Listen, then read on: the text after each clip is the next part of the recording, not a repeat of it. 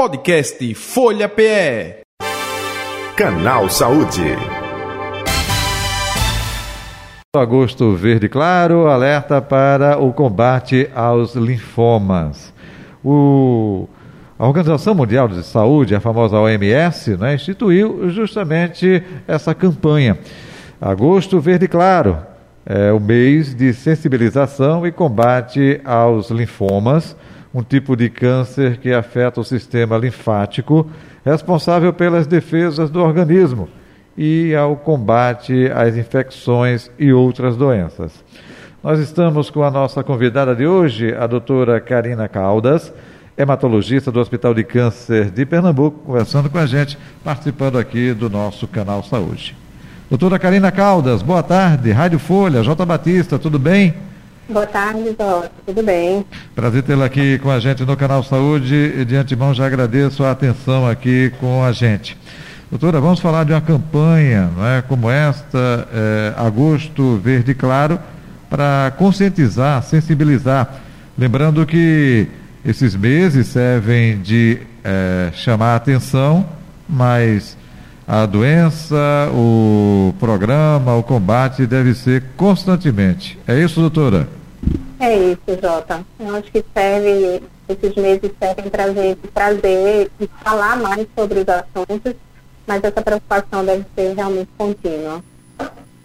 É, conscientização, né, esclarecimento, até mesmo porque muita gente ouve falar de vários cânceres e a, a questão é, do combate aos linfomas, é, eu diria que é feito de uma menor proporção. Então, nada mais importante do que chamar atenção para a atenção com esse eh, tipo de câncer também, doutora? Isso, muito importante, porque a gente tem muito mais meses aí para os cânceres sólidos, né? E esse é um câncer que, apesar de se apresentar muitas vezes com uma tumoração e tudo, ele é um câncer de células do sangue, de uhum. células da defesa. Como Entendi. você falou aí na abertura, mexe no nosso sistema imunológico, né? Entendi. Então é, é importante que a gente tenha um mês para falar especificamente dele. Uhum. A senhora fez um link até com outros tipos de cânceres e eu vou aproveitar justamente essa deixa. É, é um câncer silencioso? Não. Ele apresenta sintomas. Eu gostaria que a senhora falasse um pouco sobre isso também, por favor, doutora. Perfeito, Jota. É um câncer que ele pode ser silencioso. Primeiro a gente precisa entender o que ele atinge é o nosso, uma parte do nosso sistema imunológico, que são os gânglios linfáticos. Lá tem, a gente tem as células chamadas linfócitos, que são os nossos soldados assim, de defesa, né? Elas começam a ter uma multiplicação anormal e fazer o crescimento desses gânglios, as línguas, né?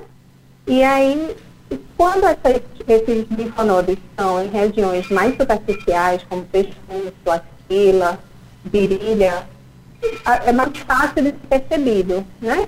Fica aquele parocinho endurecido, às vezes dói, às vezes não. Mas a gente tem linfonodos também numa região mais interna, uhum. na parte do tórax, abdômen. Então, esses podem demorar mais a dar algum sintoma. É importante perceber se você vem com imunidade mais frágil, uma febre persistente, uma, uma sudorese, né? Que está suando muito, principalmente à noite, coceira no corpo sem causa, essas, é, um cansaço, uma fadiga, todos esses sinais é, podem alertar para doenças, inclusive as doenças oncológicas, como o linfoma. Entendo.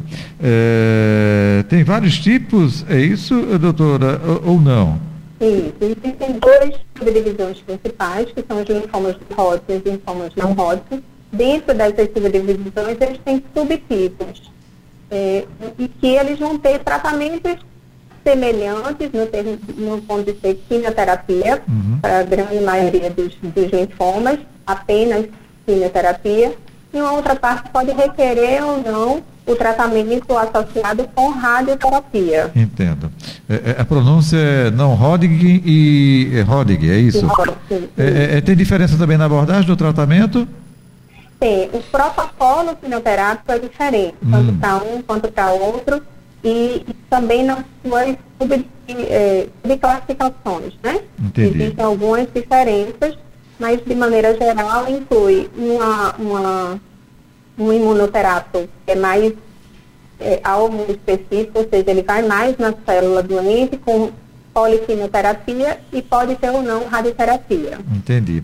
Outro detalhe também que eu gostaria de perguntar é com relação aos eh, linfomas.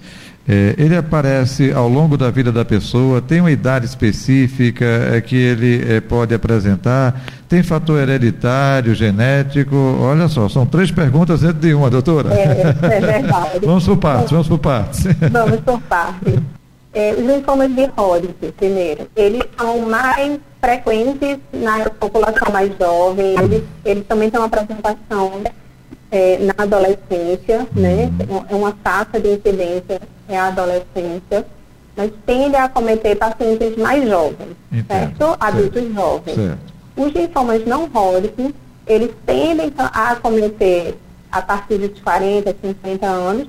Isso não impede que nenhuma das idades tenha qualquer um dos linfomas, mas é mais prevalente na população mais velha, uhum. os não Hodgkin. É, do ponto de vista de herança genética, ele não é uma herança familiar, uhum. certo? Ele é uma mutação da célula, ou seja, uma transformação dessa célula de caráter aleatório e esqueci a terceira parte da pergunta. Não, é, foi, foi justamente é, é, nesse contexto mesmo, né? É, é, é justamente se tem fator hereditário, genético, e se, é, claro. Né? Isso, exatamente. Uhum. O, outro detalhe, doutora Karina, eu gostaria que a senhora falasse.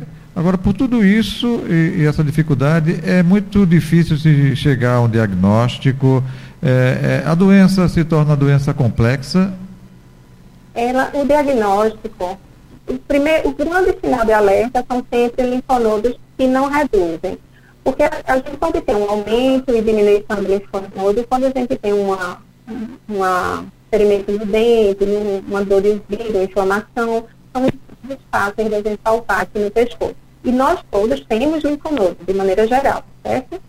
Quando essa tumoração ela é, ela é visível, é, é, mais fácil, é mais precoce a busca pelo atendimento e o diagnóstico é feito com a retirada desse linfonodo. Então, para definição diagnóstica, é realmente necessário um procedimento cirúrgico de biópsia do linfonodo, seja um linfonodo mais externo ou um linfonodo mais interno. É, essa é a primeira, primeira etapa do diagnóstico, certo? De suspeita diagnóstica, às vezes tem uma alteração no monograma, é, essas sintomas que eu já falei, é, é por esse caminho. Entendo. Ô, ô doutora, é, a, a, possibilidade de cura é também, até fazendo o link com outros tipos de câncer, é, é muito do diagnóstico precoce e, e, até aproveitando, como é feito é, justamente? É um exame específico ou não? o diagnóstico precoce faz com que a gente flagre a doença com menos disseminação. Hum. A linfoma ele não tem metástase. Ele tem uma disseminação por todos esses linfonodos que a gente tem no corpo, certo? Entendi. Então, é, quanto mais precoce, provavelmente a gente vai muito precoce, ou seja, com pouca, pouco espalhado. Entendi. Certo? Entendi. Ele. É, porque... e, a, hum. e aí a, e a taxa de cura que eu perguntando, ele, tanto o ROD quanto a ROD tem taxas de curas bastante altas, próximas de, de 90%, uhum. e, claro, e quanto menor o estadiamento, mais essa cura provável. Entendi. E, e, e é, é, só voltando ainda, é, então não é, não é um exame específico, é, é, é uma série de exames, é isso, uma né? Uma série de exames. Perfeito. Quando existe a suspeita, faz a biópsia, diagnosticou que de fato é um linfoma. Vai ser necessário fazer exames de imagem, podem ser tomografias ou um outro mais específico, é o PET, CT, o PET scan, para estadiar, entender quão espalhado ou qual volume de doença o paciente tem e, essa, e as linhas de exames de sangue. Entendo.